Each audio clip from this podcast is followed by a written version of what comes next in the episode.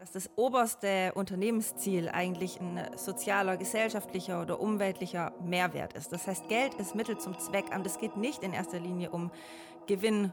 Profitoptimierung. Ich glaube, was, was ja auch irgendwie unsere Generation so ein bisschen umtreibt, ist dieses, wie kriege ich da wieder so, so Hoffnung rein, dass dass da doch irgendwie was Gutes passiert, dass da doch irgendwie was vorangeht. Und das bei mir so ein bisschen zu so einer persönlichen Krise geführt hat, wo ich mich ganz viel gefragt hat, ja, was will ich denn mit meinem Leben anfangen? Warum bin ich denn auf der Welt? Was soll die Welt von mir haben oder was ja, was kann ich denn hier bewirken? In Folge 1 unseres Podcasts haben wir schon gehört, dass Geld ein Thema ist, das uns in unserem Handeln oder unseren Entscheidungen leitet. Doch welchen Preis hat im wahrsten Sinne des Wortes die Maxime Geld für unser Leben? Müssen wir angesichts globaler Krisen und Ungleichheiten nicht umdenken?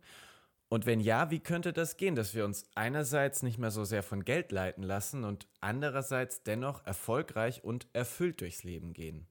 Gehen Wohlstand und Werte zusammen? Fragen, über die ich heute mit Nathalie Schaller spreche. Was solltet ihr vor diesem Gespräch über Nathalie wissen?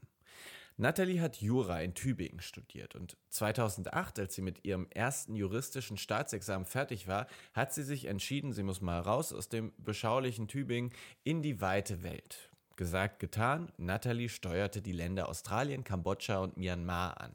Und es waren sehr bedrückende Dinge, die sie dort erlebt hat, dort kennenlernen musste. Sie erfuhr nämlich von den Problemen des Menschenhandels, lernte Frauen kennen, die aus der Zwangsprostitution befreit werden konnten, schwer traumatisiert und ohne jegliche Ausbildung und Chance für ein Leben danach.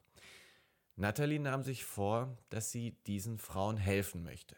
Als sie nach Deutschland zurückkehrte, verfolgte sie noch eine Weile ihre juristische Laufbahn, ehe sie in den Folgejahren an einem Konzept für ein humanitäres Modelabel arbeitete, das ehemaligen Zwangsprostituierten durch Ausbildung und Arbeit eine neue Perspektive bieten sollte. Bereits 2013 gründete sie ihr erstes humanitäres Modelabel. 2017 folgte dann das zweite mit dem Namen Aid, das sie bis heute erfolgreich führt.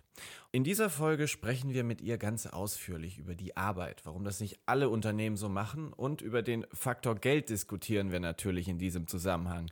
Kann man mit so einem Unternehmen wirklich Geld verdienen? Kann man sich vom Wunsch, das große Geld zu verdienen, in gewisser Weise frei machen? Was können wir aus diesem Lebenslauf lernen? Es gibt viel zu besprechen, deswegen sage ich jetzt schönen guten Morgen, Nathalie. Guten Morgen. Nathalie, ich freue mich sehr auf das Gespräch über dich, deine Vita, auch das Thema Geld. Äh, die erste Frage kam mir ganz spontan, weil ich das selbst äh, vor der Aufnahme gemacht habe. Wann hast du das letzte Mal deinen Kontostand überprüft? Meinen privaten, den überprüfe ich tatsächlich sehr selten. Ähm, den äh, auf der Business-Seite doch sehr regelmäßig. Fast täglich gucke ich da mal kurz rein. Und warst du zufrieden mit dem, was da drauf steht? Immer spannend. Immer spannend, okay. Ja, mhm. so ist äh, meine Gefühlslage tatsächlich auch, wenn ich da äh, drauf schaue. Ähm, wir steigen in dieses Thema noch tiefer ein im Laufe dieses Gesprächs, aber vielleicht mal so zu Beginn die Frage, was bedeutet denn Geld für dich? Ähm, Thema Geld oh, bin ich super zwiegespalten. Ich finde, Geld ist, ähm, kann äh, also ist, ist eine super Sache, wenn man es als, äh, wenn man es richtig einsetzt, wenn es Mittel zum Zweck ist, um was Gutes und Sinnvolles zu bewirken. Kann aber eben auch in die andere Richtung natürlich sehr negative ähm, Aspekte haben. Jetzt hat man als CEO etwas mehr, was die Ressource Geld angeht. Äh, dafür sieht aber auch der Alltag etwas anders aus, schätze ich mal. Wir nehmen jetzt heute an einem Freitag auf. Wie läuft denn so ein Tag für dich ab? Äh, meine Tage sind super bunt. Also meistens ähm, starte ich morgens mit äh, zusammen mit Familie, Kindern. Ähm, wir haben Schulkind, gucken also, dass wir die rausbekommen aus dem Haus, ähm, die rechtzeitig in die Schule kommt. Und dann äh, verbringe ich die meisten Vormittage tatsächlich im Büro. Ähm, und äh, die Nachmittage dann wiederum mit den Kindern. Da ist immer viel Programm, viel los und ähm, abends sitze ich dann, also wenn die Kinder im Bett sind, dann meistens nochmal am Rechner und äh, bearbeite noch ein paar E-Mails, weil ich eben morgens dann doch meistens in irgendwelchen Gesprächen drin hänge, strategische Themen wälze, ähm, genau, und dann manchmal eben gar nicht dazu kommen, da meine E-Mails zu checken. Ist aber manchmal ein Segen, seine Mails nicht die ganze Zeit äh, zu checken, oder? Ähm, ich habe mal einen kleinen Text für dich, den du ganz gut kennst ähm, um mal in dieses Thema so ein bisschen einzusteigen und deine Vita. Nathalie Schallers Lebensweg scheint vorgezeichnet. Abitur, Jurastudium, Karriere. Doch dann lernt sie auf Reisen nach Indien und Kambodscha Opfer von Menschenhandel und Zwangsprostitution kennen. Das Thema lässt sie nicht mehr los. Das ist der Klappentext eines Buches mit dem Titel Der Stoff, aus dem die Freiheit ist. Den kannst du wahrscheinlich mittlerweile schon auswendig runterbeten, oder? Auf jeden Fall. Schon ein paar Mal gehört. Schon ein paar Mal gehört, ein paar Mal geschrieben. Er führt uns letztlich zu deinem Modelabel und äh, vielleicht kannst du uns alle noch mal so ein bisschen in die Entstehung dieses Labels mitnehmen, sodass wir da auf einem Stand sind. Ja, also die Entwicklung an sich, die hat eigentlich mehrere Jahre gedauert. Es haben sich total verschiedene Puzzleteile zusammengesetzt. Und mein Ursprung der ganzen Sache war eigentlich, dass ich ähm, Jura studiert habe, weil mir einfach das Thema Gerechtigkeit schon immer mega am Herzen liegt und ich dann aber während dem Studium schon gemerkt habe, dass ich mich in diesen klassischen Juristenberufen eigentlich nicht sehe. Ähm, und das bei mir so ein bisschen zu so einer persönlichen Krise geführt hat, wo ich mich ganz viel gefragt hat, ja, was will ich denn mit meinem Leben anfangen? Warum bin ich denn auf der Welt? Was soll die Welt von mir haben? Oder was, ja, was kann ich denn hier bewirken? Und ähm, bin dann auf einer Reise nach Asien eben mit dem Thema Menschenhandel, moderne Sklaverei, Zwangsprostitution ähm, in Berührung gekommen und bin dann in das Thema immer weiter eingestiegen. Es hat mich nicht mehr losgelassen. Es hat mich so bewegt, das Thema und eben auch Betroffene ähm, kennenzulernen und deren Geschichten und einfach zu merken, wie unterschiedlich unsere Realitäten sind, wie extrem privilegiert ich hier aufgewachsen bin und ähm, wie einfach die die Wirklichkeit, die Realität, die Jugend auch oft äh, oder Kindheit einfach für andere Menschen am anderen Ende der Welt aussieht. Und ähm, ja, das hat mich so bewegt, dass ich äh, schließlich nach Hause gekommen bin und gesagt habe, ich muss jetzt irgendwas starten, irgendwas bewegen, ähm, was solchen Menschen und insbesondere eben Frauen, die aus Menschenhandel befreit wurden, wieder eine neue Perspektive, einen Neustart im Leben ermöglicht. Denn die Frauen sind eben oft äh, ja, traumatisiert haben jahrelang in den Fängen von Menschenhändlern verbracht, viel Gewalt erfahren und äh, können oftmals nicht mehr zu ihrer Familie zurück. Und da einfach wirklich einen Neuanfang zu ermöglichen, das lag mir dann irgendwie total am Herzen und auch gleichzeitig natürlich über das Thema zu informieren, weil ich gemerkt habe, so wie ich selber ja auch eigentlich kaum was drüber wusste, ist das Thema Menschenhandel, moderne Sklaverei ist so präsent. Es ist eigentlich über, überall. Es sind, man spricht heutzutage von 50 Millionen Menschen, die da betroffen sind. Und ich finde, das Thema ist dafür einfach viel zu wenig in der Öffentlichkeit. Es wird viel zu wenig darüber diskutiert, viel zu wenig da, ähm, dagegen unternommen. Und das zu ändern und da anzusetzen, das ist mir dann voll das Herzensanliegen geworden. Ähm, jetzt, genau, jetzt hast du gerade über persönliche Krise, sorry, dass ich, äh, sorry, dass ich dich unterbreche, aber das ist ja okay. eigentlich genau das Thema unseres Podcasts auch. Also diese Fragen, die dich irgendwie in den Mitzwanzigern, im Studium, Ausbildung etc. nicht loslassen und die dann vielleicht auch mal zu sowas führen, diese persönliche Krise. Da hätte mich nochmal so ein bisschen interessiert, was hast du so für ein Gefühl? Wie bist du da reingeschlittert, beziehungsweise was hat dich dann auch da rausgezogen? Was denn wirklich dieses Projekt? Im Grunde schon, weil ich, ähm, also ich habe, also wie gesagt, bin ich sehr privilegiert aufgewachsen und habe aber schnell gemerkt, dass ich mich über, dass mir gewisse Dinge einfach nicht so wichtig sind, die mir wichtig sein könnten. Also keine Ahnung, manche Leute freuen sich drüber, wenn sie sich eine mega coole Uhr, eine teure Uhr kaufen können oder ein fettes Auto fahren können oder so. Und ich habe gemerkt, dass mich Luxus an sich oder viel Geld haben an sich äh, nicht glücklich macht, für mich einfach ja nicht erstrebenswert ist, für mich persönlich.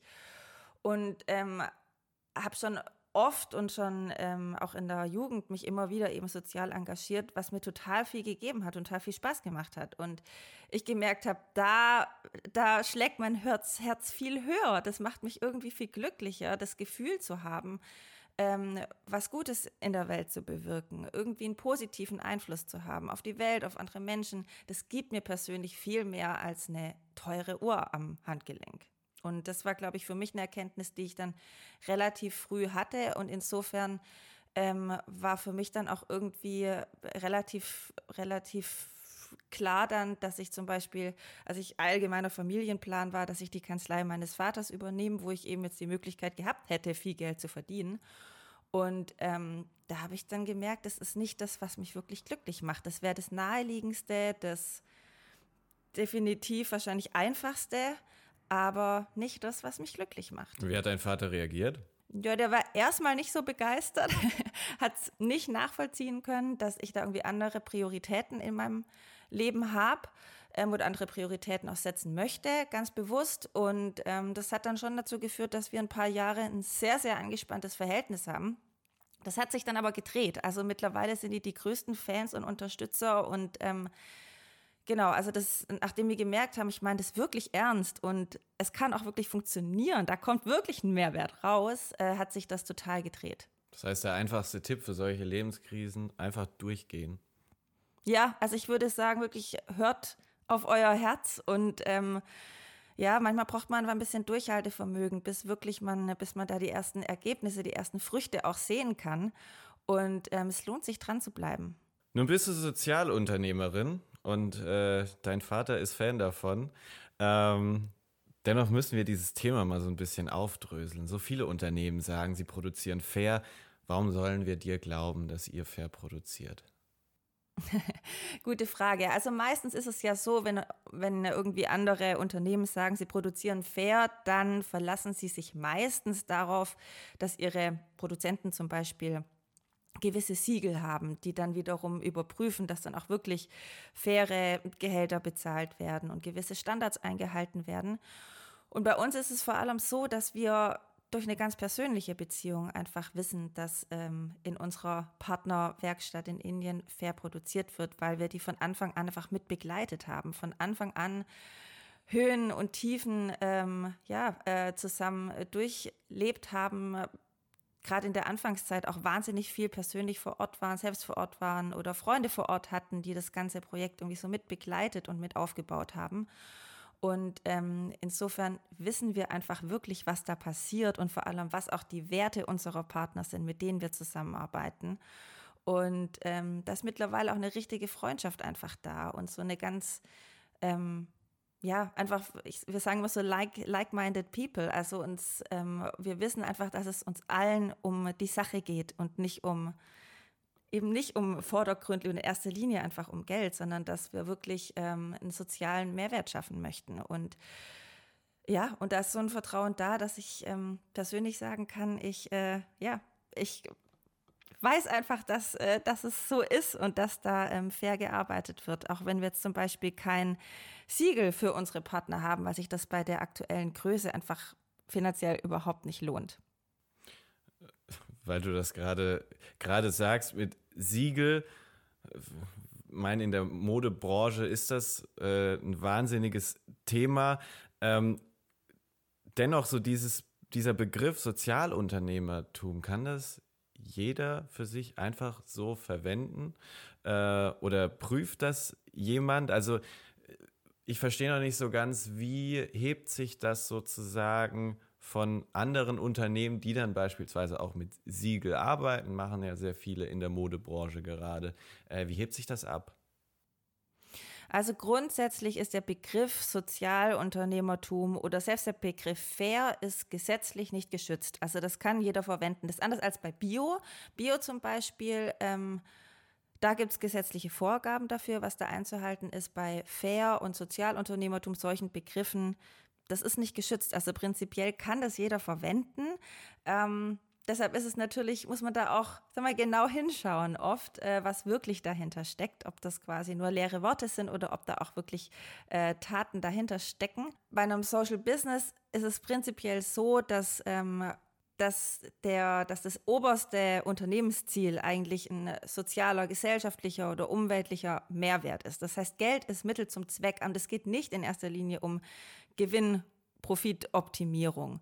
Und ähm, wir haben das zum Beispiel also bei uns ist das einfach schon in die Entstehungsgeschichte reingewoben, weil wir nicht von der Seite kommen, dass wir gesagt haben, wir wollen, die Welt braucht ein neues Modelabel und ähm, deshalb machen wir jetzt äh, unser Modelabel 8, sondern bei uns kam eher der Ansatz von tatsächlich der sozialen Not her, dass wir gesagt haben, es gibt diese Frauen und die brauchen Jobs aus einem ganz bestimmten, die brauchen auch ganz bestimmte Bedingungen bei der Arbeit. Ähm, die müssen erstmal an Arbeitsalltag herangeführt werden. Die brauchen zusätzliche psychologische Betreuung, gesundheitliche Betreuung und so weiter. Die brauchen einfach ganz spezielle Arbeitsplätze. Und diese Arbeitsplätze wollen wir schaffen.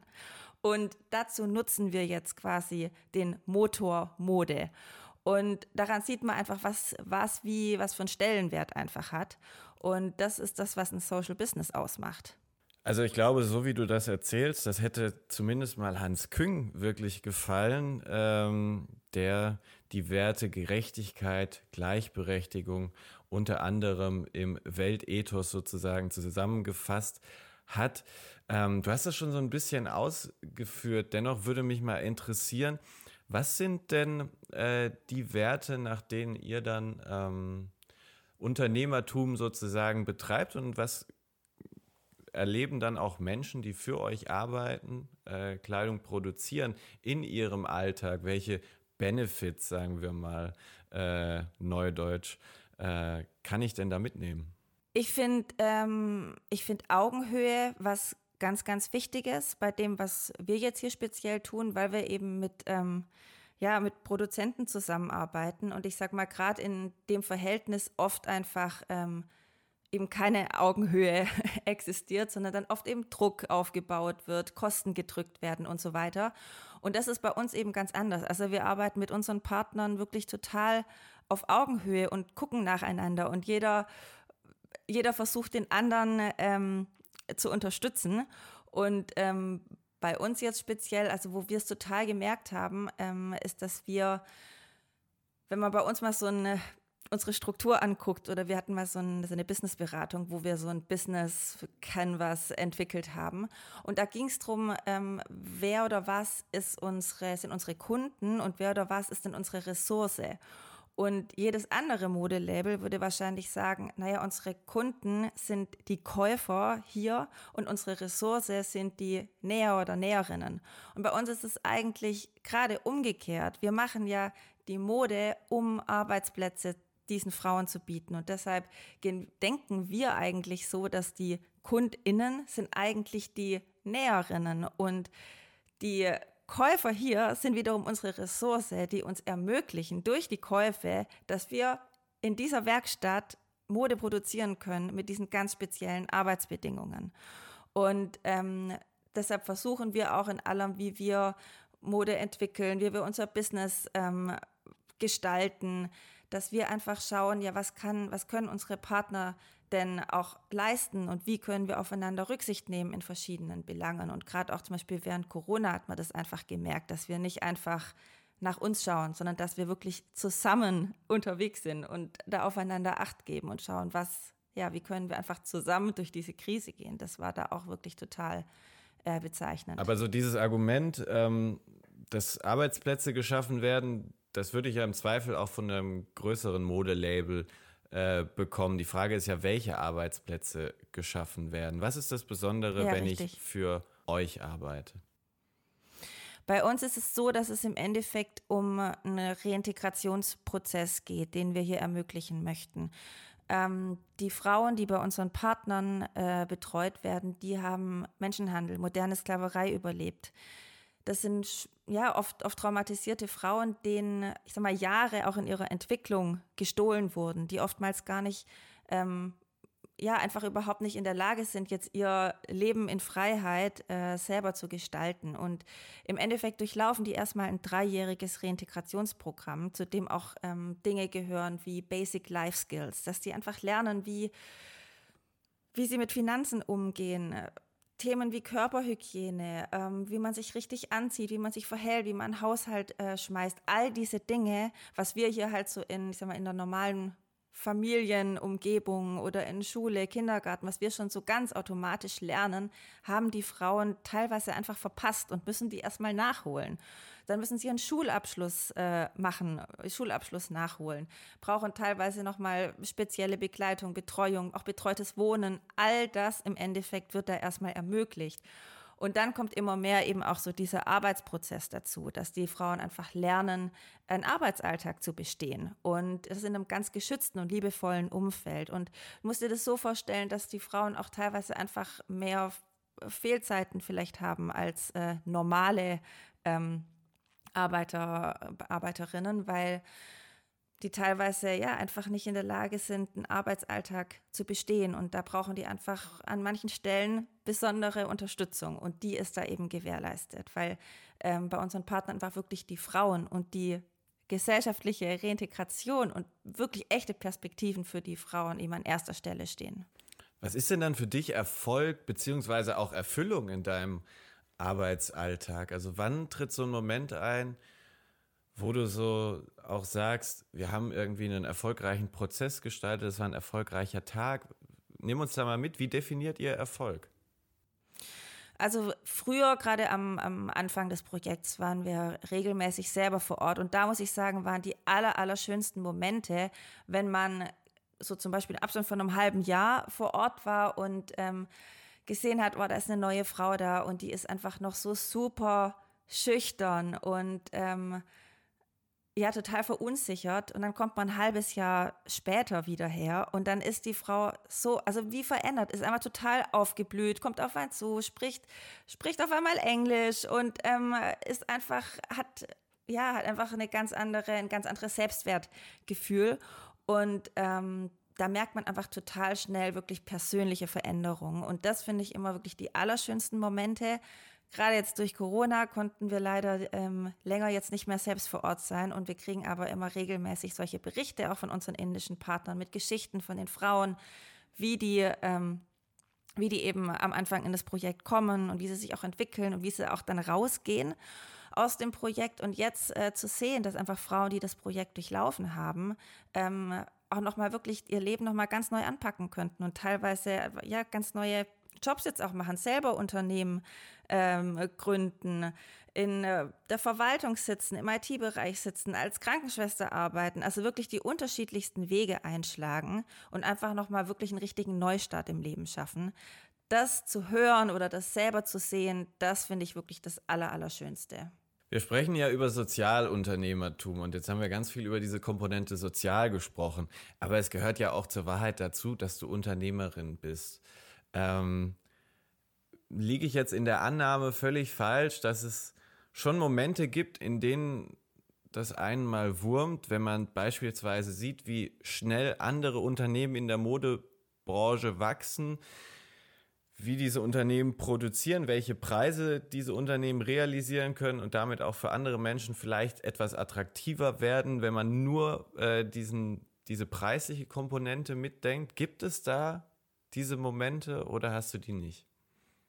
Doch, es ist super frustrierend. Also wenn man sieht, wie arg man sich, äh, wie wir uns bemühen und den, und den Hintern aufreißen, um, ähm, um wirklich faire, faire Alternativen zu bieten, um wirklich was, äh, was Gutes zu bewirken in der Welt und man dann einfach sieht, wie solche, wie Unternehmen, die einfach mal, Menschenwerte, ökologische Werte mit Füßen treten, wie die dann einfach durch die Decke gehen, ähm, ist super frustrierend, auf jeden Fall.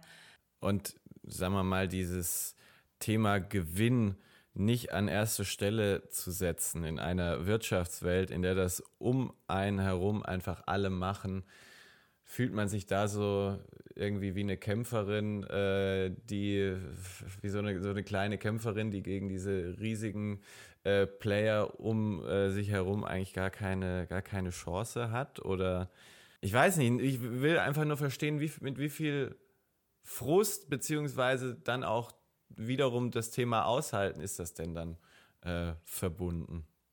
Voll, also ich glaube, da braucht man auf jeden Fall ordentlich ähm, Durchhaltevermögen. Für mich persönlich oder auch eben für das äh, Team, mit dem wir hier arbeiten und ich in dem, in dem ganzen Umfeld, in dem wir unterwegs sind. Da wäre es aber nie eine, eine Option, es anders zu machen, weil das einfach unserem Wesen, unseren Überzeugungen widersprechen würde. Also es ist zu sagen, wir machen das jetzt so wie alle anderen, das wäre einfach keine Option, sondern wir sind schon richtige Überzeugungstäter und folgen da unserem Herz und ähm, und es ist super wichtig, solche Alternativen auch äh, zu bieten. Und ich wünsche mir natürlich, dass immer mehr Menschen da umdenken und drauf kommen und merken und sehen, hey, man kann äh, gerade auch durch Konsum oder durch Unternehmensgestaltung ähm, was Positives bewirken in der Welt.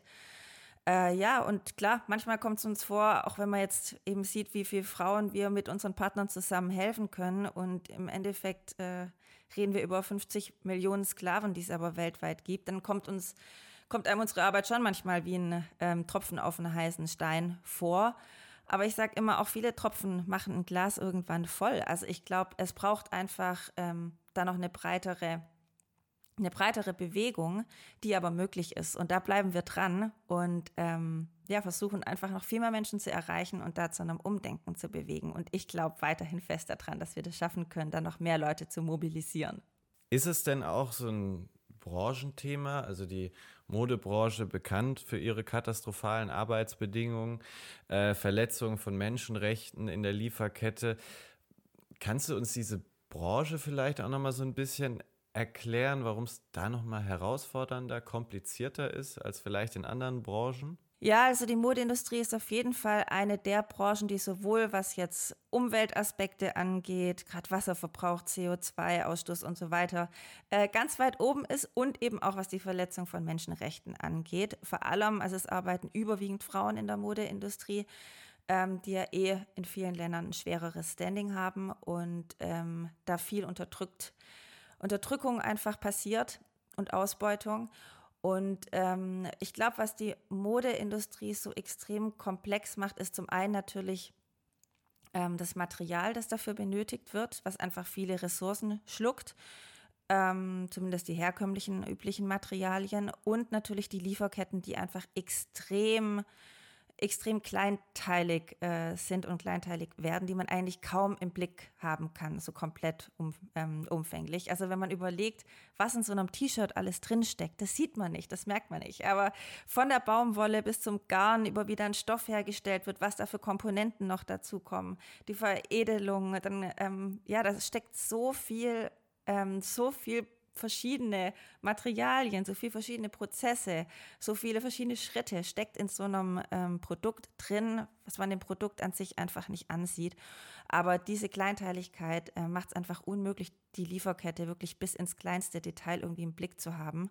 Und das wiederum macht dann eben auch Kontrollen und wirklich zu gucken, ist es wirklich durch und durch fair und ökologisch. Es macht es super komplex und super schwierig. Ich habe in der sechsten Klasse eine, eine, GFS, weißt du, was eine GFS ist? Oder ist das erklärungsbedürftig? Also es ist ein Referat äh, gehalten ähm, über das Thema Globalisierung. Das war in Englisch. Und äh, da habe ich mir auch das Thema Modebranche rausgenommen äh, und bin da auch relativ schnell, auch schon in der sechsten Klasse, zur Erkenntnis gekommen, da liegt einiges im Argen. Ähm, mhm. Das ist jetzt tatsächlich, auch wenn man mir das nicht ansieht, 15 Jahre her, dass ich die sechste Klasse besucht habe. Und äh, gefühlt führen wir ja ein, was die Themen angeht, sehr identisches Gespräch zu damals. Und das haben wir ja in so vielen Bereichen. Also nehmen wir mal auch dieses Klimathema. Äh, ich glaube, was, was ja auch irgendwie unsere Generation so ein bisschen umtreibt, ist dieses, wie kriege ich da wieder so, so Hoffnung rein, dass dass da doch irgendwie was Gutes passiert, dass da doch irgendwie was vorangeht, im richtigen Sinne. Ähm, wenn ich jetzt mich an diese GFS zurückerinnere, die 15 Jahre her ist, und an das, was wir jetzt besprechen, habe ich so das Gefühl, es hat sich nicht wahnsinnig viel getan. Oder äh, ist das Schwarzmalerei und im Prinzip läuft doch viel in bessere Richtungen?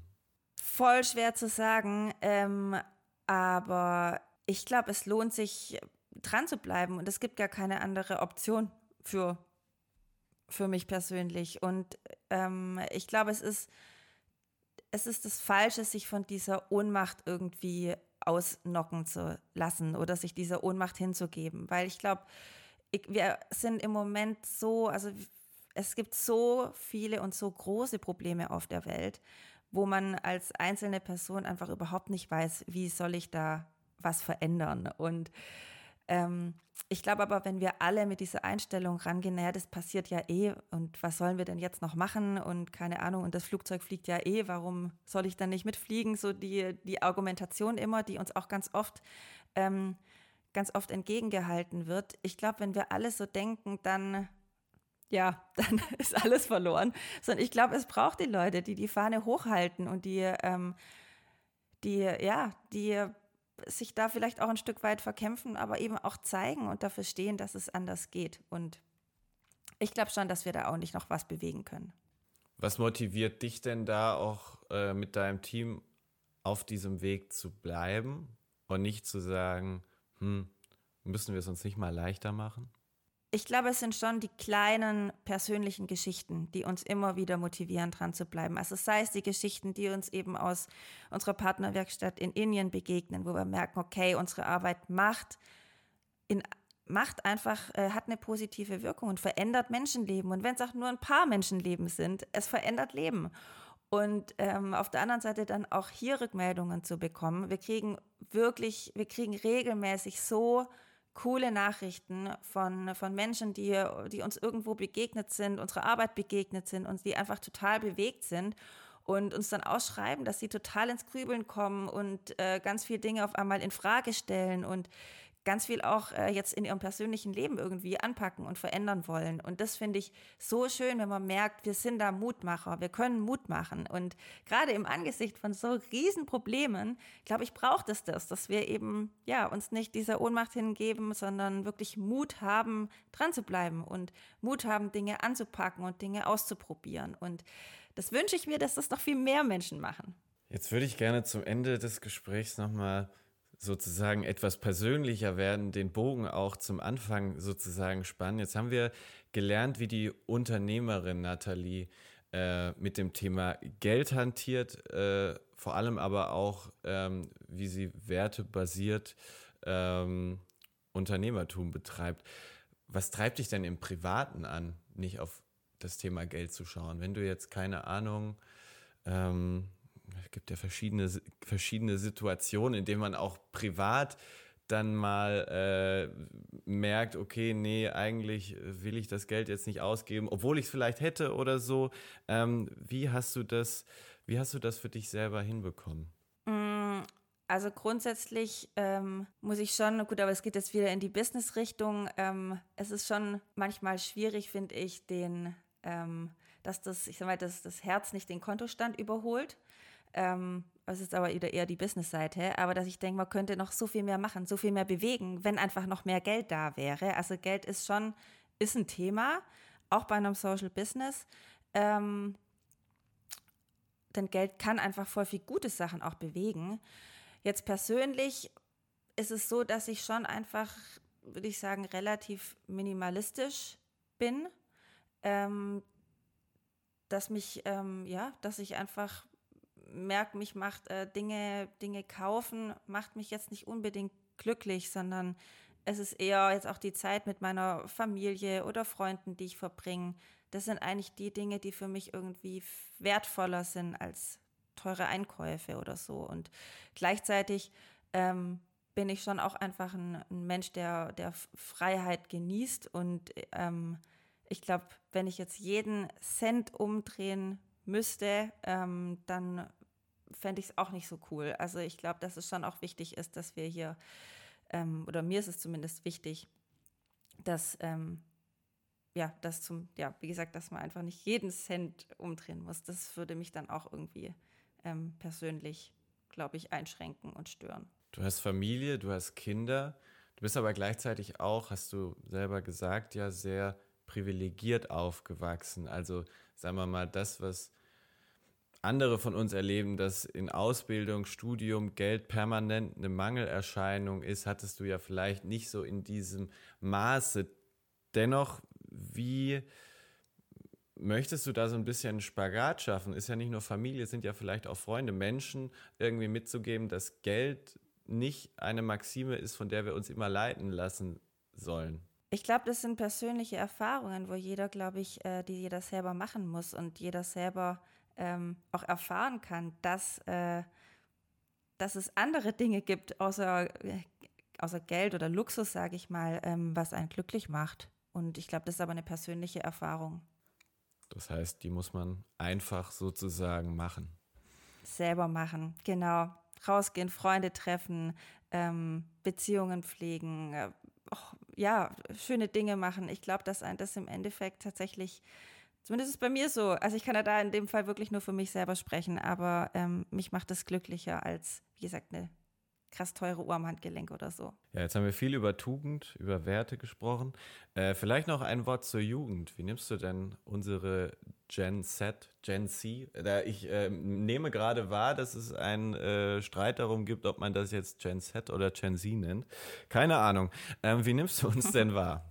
Ich finde es ähm, krass, was die Generation gerade vor sich hat. Also die Probleme der Welt einfach so präsent zu haben und ähm, ziehe da voll meinen Hut. Einfach, ja, also ich muss sagen, als, als ich in dem Alter war, da war einfach noch so heile Welt und alles war cool und alles war möglich. Zumindest bin ich in so einer Bubble irgendwie aufgewachsen, wo irgendwie alles cool war. Ähm, und so diese großen Weltprobleme so nicht so präsent waren. Ähm, und ähm, ja, deshalb finde ich es absolut krass, in was für einer, in was für einer Lage und Situation die heutige Jugend da gerade gerade steckt. Und ähm, ich finde, das sind auch, also wenn wir hier Praktikantinnen oder so haben, ähm, bin ich jedes Mal total begeistert und bewegt, wie, wie die jungen Leute, sage ich mal, schon denken und wie bewusst die sich ihrer Handlungen sind und wie, ähm, ja, wie die die Welt auch wahrnehmen oder ihren, ihren Einfluss da wahrnehmen. Das finde ich schon richtig cool. Es ist ja auch eine wahnsinnig äh, große Altersspanne, ähm, diese Generation. Und äh, vielleicht als abschließende Frage, ähm, gibt es etwas, so eine persönliche Erkenntnis, die dich leitet mittlerweile in deinem Handeln, die du gerne vielleicht schon mit weiß nicht, 18 Jahren gehabt hättest und unseren HörerInnen gerne mitgeben würdest? Also ich würde einfach sagen, hört auf euer Herz. Ich glaube, dass jeder irgendwie so einen Funken in sich hat. Ähm, und ähm, ich sage immer, wenn da ein Funken ist, dann macht ein Feuer draus. Ich glaube, dass wir wahnsinnig viel Kraft in uns haben und wahnsinnig viele Möglichkeiten, gerade in unserer Gesellschaft. Ähm, haben wir so viele Möglichkeiten und sind so privilegiert, Dinge auszuprobieren, anzupacken. Und das würde ich einfach jedem wünschen, dass er so seinen Funken, seine Leidenschaft findet und sein Feuer draus machen kann. Wie du aus einem Funken ein Feuer gemacht hast, das dürfen wir heute erfahren. Schönes Schlusswort. Ich danke dir für das Gespräch, Nathalie. Danke dir.